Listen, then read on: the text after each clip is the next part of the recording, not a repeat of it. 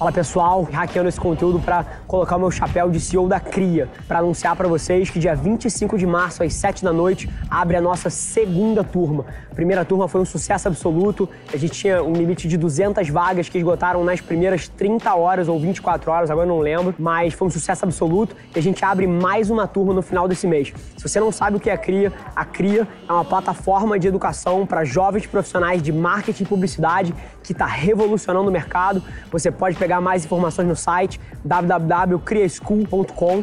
Se você não conhece ainda, eu te prometo que se você é um jovem profissional, você precisa conhecer o que a gente faz. Então dá uma olhada lá e marca a data 25 de março às 7 horas da noite. Te espero lá. É um prazer, assim, é, o que a gente está vivendo agora com o esporte, essas conversas que eu tenho participado, é como se eu estivesse lá atrás nos primórdios do surgimento do futebol surgimento do, da NFL, poder estar tá conversando sobre a estruturação dessas ligas.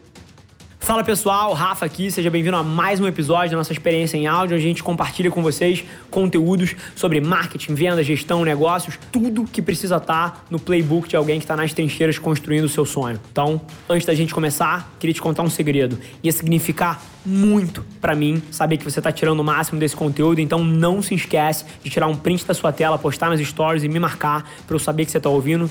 Quem já me mandou alguma mensagem, já me mandou algum direct, sabe que eu respondo pessoalmente todas as mensagens. E agora, sem enrolação, vamos pro episódio de hoje. É do caralho, assim, poder sair de uma reunião e poder trazer alguns insights para vocês, né? Que eu acho que podem ser úteis para o que vocês estão fazendo.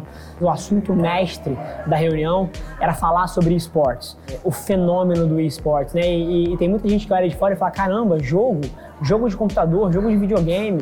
Assim, mas isso é uma visão muito rasa, porque o que isso significa é o que sempre significou.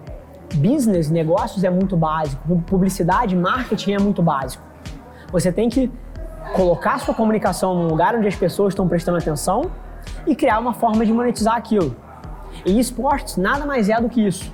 É onde tem uma massa enorme de pessoas prestando atenção no que está acontecendo e existem oportunidades de inserção de marca ali dentro. É um mercado que de alguma forma dependeu durante alguns anos de infraestrutura para poder criar uma base grande de usuários, mas o fato que desde que o 4G veio e o consumo de vídeo, de streaming já andou milhas, é uma coisa consolidada e os números de esporte são inquestionáveis. Dentro desse mesmo raciocínio, uma coisa que eu sempre gosto de olhar, toda vez que eu vou avaliar um mercado, pô, será que esporte é um mercado que vale a pena ser explorado? Eu tendo a olhar para duas coisas principais. Número um, a atenção do consumidor. Será que a atenção do consumidor está no mercado de esportes? A resposta é muito óbvia sim, não é a minha opinião, a opinião do Léo, é, são os números. Sim. Se não me engano, a final de League of Legends ano passado teve mais usuários assistindo do que a final da Copa do Mundo da FIFA. Isso. Então o número está aí. Número dois, o quão culturalmente relevante é esse mercado? Existe aderência na vida das pessoas, isso é uma coisa que as pessoas se importam. E o fato é que se você pega as estatísticas mais uma vez, o usuário médio de YouTube, ele assiste uma hora de YouTube por dia. O usuário médio de Twitch, que é a plataforma de streaming de games online, assiste 3.5 horas por dia de Twitch. Uau. Então isso tem aderência, isso tem relevância cultural. Então, na minha visão, é um espaço fantástico para as marcas estarem inseridas. Agora, mesmo com esses dados sendo indiscutível que é um espaço que vale a pena ser explorado, ainda existe muita ignorância por parte das empresas e, na minha visão, as verbas publicitárias para esse espaço não correspondem o tamanho do mercado e da oportunidade que existe ali dentro. E depois você cria maneiras de monetizar isso, seja com produtos, com serviços ou com propaganda. E é impressionante e é um prazer, assim, é, o que a gente está vivendo agora com o esporte, essas conversas que eu tenho participado, é como se eu estivesse lá atrás nos primórdios do surgimento do futebol, surgimento do, da NFL, poder estar tá conversando sobre a estruturação dessas ligas, poder estar tá conversando com as pessoas que estão tomando a frente dentro desse ecossistema e criando as estruturas onde isso vai rodar daqui a 10, 20 anos. Então vai ser muito engraçado olhar para trás e o desrespeito todo das pessoas que eventualmente olham para esportes com algum desdém e poder olhar para trás daqui a 10 anos e falar assim: lembra aquele vídeo do Rafa saiu de uma reunião sobre esportes e a maioria das pessoas achava aquilo bizarro, achava coisa de nerd. Pois é, virou mainstream e hoje em dia é uma das maiores formas de entretenimento e monetização que existe. Hoje é mais barato do que vai ser daqui a alguns anos. Isso. É, eu sou economista, não sei quanto de contexto você tem no meu começo de história, mas eu sou economista e os economistas eles respiram pela lei de oferta e demanda. Uhum. E na minha visão, quando eu fiz a migração para o mercado de publicidade, foi impossível não trazer esse conceito junto comigo. E a atenção do consumidor também é movida por oferta e demanda.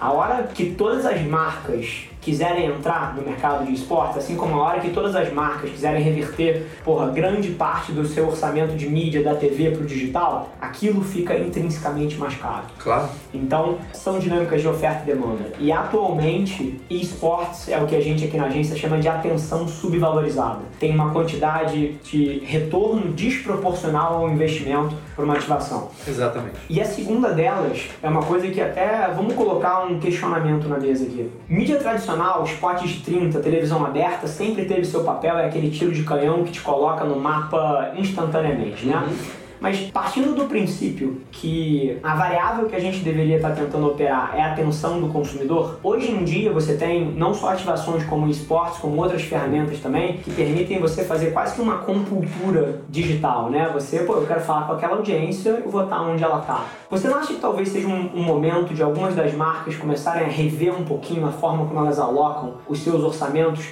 para privilegiar inserções muito mais específicas, por exemplo, você quer falar com homens sub-35 que têm alto poder aquisitivo, são digitalizados. Pô, não é muito mais interessante alguém pegar esses 10 milhões e fazer três vezes esses 10 milhões e fazer 30 dentro do esporte do que tentar dar um tiro de canhão onde você não metrifica, onde você eventualmente tem dados macro.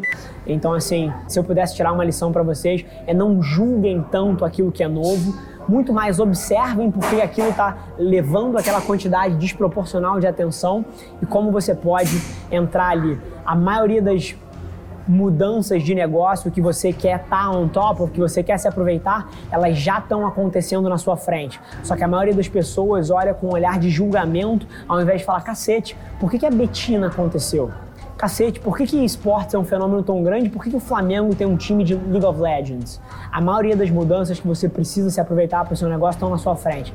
Você só julga ela todos os dias, ao invés de olhar com um olhar de humildade e falar, cacete, qual é o fenômeno sociocultural que está por trás disso aqui, qual é o fenômeno de comportamento de consumidor que isso molda. Se não me engano, um, dois meses atrás, o vencedor do campeonato de Fortnite ganhou o maior prêmio individual Isso. da história, mais Exato. que Tiger Woods, mais que Agassi, Federer, Nadal, enfim. Sempre que eu vejo esse tipo de coisa, aí fazendo mais uma aspas pessoais minhas, na época que eu jogava e eu era bom nesse negócio, a minha mãe sempre dizia que isso não ia dar em lugar nenhum.